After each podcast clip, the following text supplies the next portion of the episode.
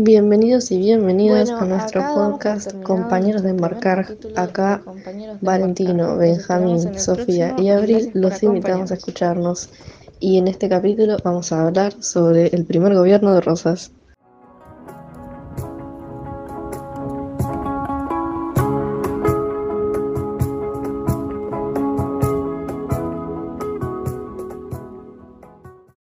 Hablemos de Rosas, también conocido como el restaurador. Pero, ¿cómo consigue este apodo? ¿O cómo lo empieza a conseguir? En el año 1820, Dorrego, que en aquel momento era gobernador de Buenos Aires, decidió invadir Santa Fe. Allí fue vencido. La Junta de Representantes decide sacarle el poder. Como el puesto estaba vacante, Rosas convoca a Martín Rodríguez y Gregorio Dorados de la Madrid para comunicarle su apoyo político y económico hacia Rodríguez para que fuera gobernador de Buenos Aires. Con la asunción de Rodríguez al poder, se genera una protesta por parte de las milicias que apoyan a Dorrego, y los cuales querían que él siguiera el poder. Ante esta situación, Rodríguez se va de la provincia, y Rosas, al mando de sus milicias, llamados los Colorados del Monte, actúa en contra de estas protestas, en la Plaza de la Victoria. Logra vencer, y desde allí se lo empieza a conocer como el restaurador. Ahora pasemos a hablar de cómo Rosas llegó al poder. Rosas vuelve a ingresar en el primer plano de la política tras la caída y muerte de Dorrego en manos de Lavalle. Esto sucede en el año 1828. Luego de esto, Lavalle va hacia Santa Fe a encontrarse con Paz y es derrotado por Rosas y las fuerzas aliadas que había conseguido un tiempo atrás. Tras vencer a Lavalle, Rosas lo captura, lo lleva al centro de la ciudad y lo obliga a firmar un pacto llamado Pacto de Cañuelas, en el que ambos representantes acuerdan dejar lo sucedido en el pasado, y que ambos bandos, tanto unitarios como federales, formarían parte de uno mismo y elegirían una junta de representantes, los cuales serían los encargados de designar un nuevo gobernador, consentido tanto por Lavalle como por Rosas. Se preveía que la lista de representantes esté compuesta por 47 titulares y 16 suplentes. A su vez, el gobernador sería Félix de Álzaga, el ministro de gobierno sería Vicente López, y Gabriel García de Hacienda sería el ministro de guerra. Rosas, por su parte, mantendría la seguridad de la campaña. A pesar de todo lo que se había planeado, este pacto duró muy poco tiempo, ya que los unitarios lo desconocieron, debido a que habían vencido en la tablada y exigían poder. Luego llegaron las elecciones del 26 de julio, donde los unitarios saldrían victoriosos. Tras la derrota en las elecciones, Rosas decide no aceptar este resultado, y como no era muy tenido en cuenta, amenazó con la reanudación de las guerras civiles. Pero para que esto no se llevara a cabo, Rosas y Lavalle firmaron un segundo pacto llamado Pacto de Barracas, que nombra como gobernador interino de Buenos Aires a Viamonte y convoca una reunión de la Sala de Representantes porteña para elegir el gobernador definitivo. Ahora sí, el 8 de diciembre de 1829, en la Cámara de Representantes, se elige a Rosas como gobernador de Buenos Aires, otorgándole las facultades extraordinarias y el título de restaurador de leyes.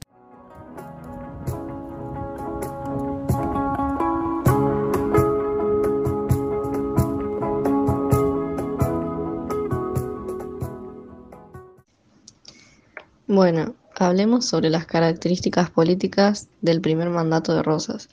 Él era federal, por lo que fomentaba un gobierno descentralizado, que haya respeto por las autonomías provinciales, con el objetivo de que cada provincia se pueda ver representada en el gobierno nacional y que no sea un régimen autoritario y unitario, eh, justamente que no sea solamente una provincia la que le diga al resto qué hacer, ni la que más se beneficie, por lo que se mostró en contra claramente del Partido Unitario tenía también un criterio antieuropeo, ya que fomentaba la, indust la, industria en ese momento nacional o el comercio nacional.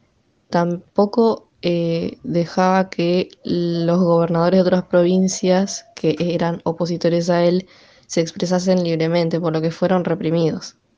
De esta represión se encargaba la policía secreta que se llamaba la Mazorca, cuya función era hostigar y causar intimidación, ir a amedrentar a cualquiera que se oponga a Rosas o a quien Rosas considere necesario, por lo que esto perjudicó a muchos militares que ocupaban cargos públicos.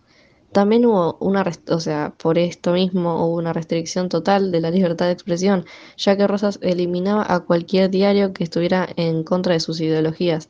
Esto generó que los medios de comunicación se vieran obligados a seguir una sola política.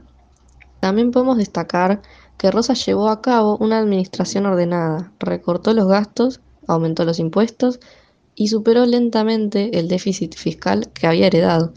Reanudó también las relaciones con la Santa Sede, que habían sido suspendidas desde 1810. Otra característica de este primer gobierno es que Rosas gozaba de un gran predicamento entre las clases bajas de Buenos Aires, ya que parecía ser el único que daba respuesta a sus problemas, por lo que la clase terrateniente soportaba y sustentaba y fomentaba también su liderazgo en el poder.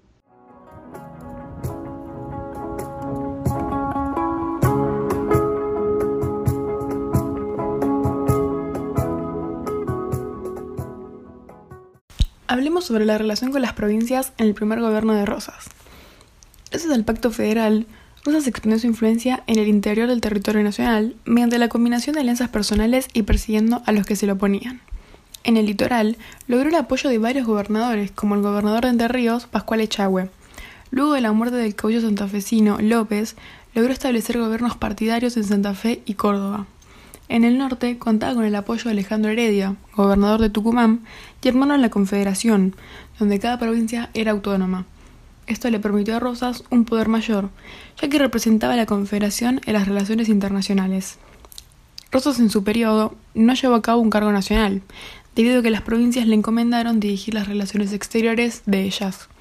Él lo que hizo fue utilizar otras atribuciones, por ejemplo, el derecho de intervenir con el resto de las provincias si la causa federal lo solicitara, el manejo de ejércitos federales y el control fluvial de los ríos Uruguay y Paraná. Como encargado de intereses ganaderos de Buenos Aires, no estaría de acuerdo en someter el manejo de rentas de la aduana y abrir los ríos para el uso de la libre navegación. A través de este control económico y militar, la presión política redujo a ciertos límites las acciones de los demás gobernadores.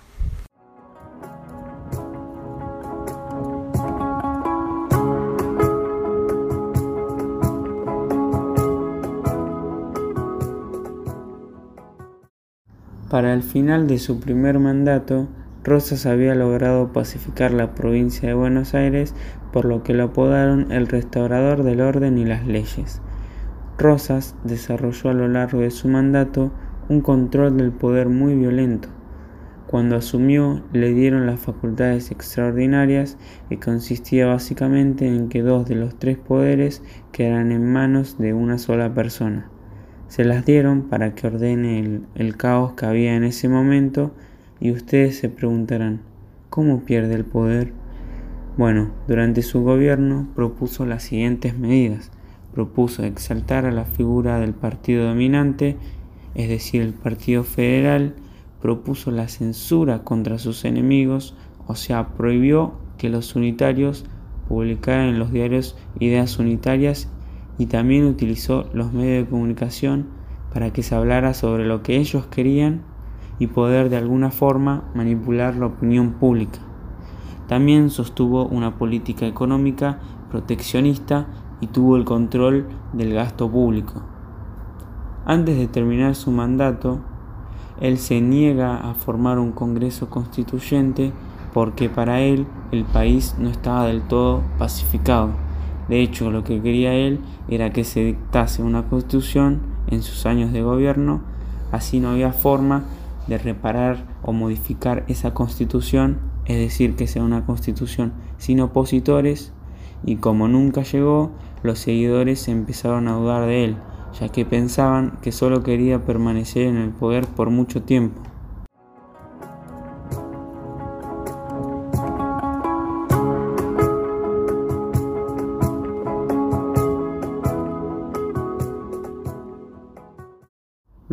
Tiempo la legislatura porteña lo vuelve a elegir, pero esta vez le quita las facultades extraordinarias, ya que pensaban que Buenos Aires ya había sido pacificado, a lo que Rosa se niega, ya que no iba a tener las facultades, y dice que si él deja de tener ese poder, el caos iba a regresar.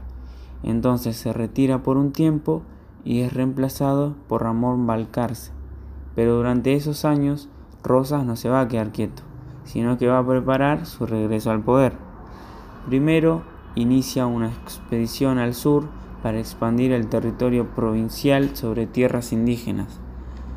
Hizo pactos que arreglaron un problema estanciero que él tenía, a lo que ganó tierras y además ganó prestigio. El problema que él soluciona lo ayudó a que la opinión pública hablara de él y encima lo dejara de una forma favorable o bien posicionada. La segunda cosa que pasa cuando él no está en el poder es que su esposa, Encarnación de Escurra, desata una revolución denominada la Revolución de los Restauradores que pedía el regreso de Rosas al poder. Esto creó un clima de caos y a quién pensás que van a llamar para que restaure el poder? A Rosas.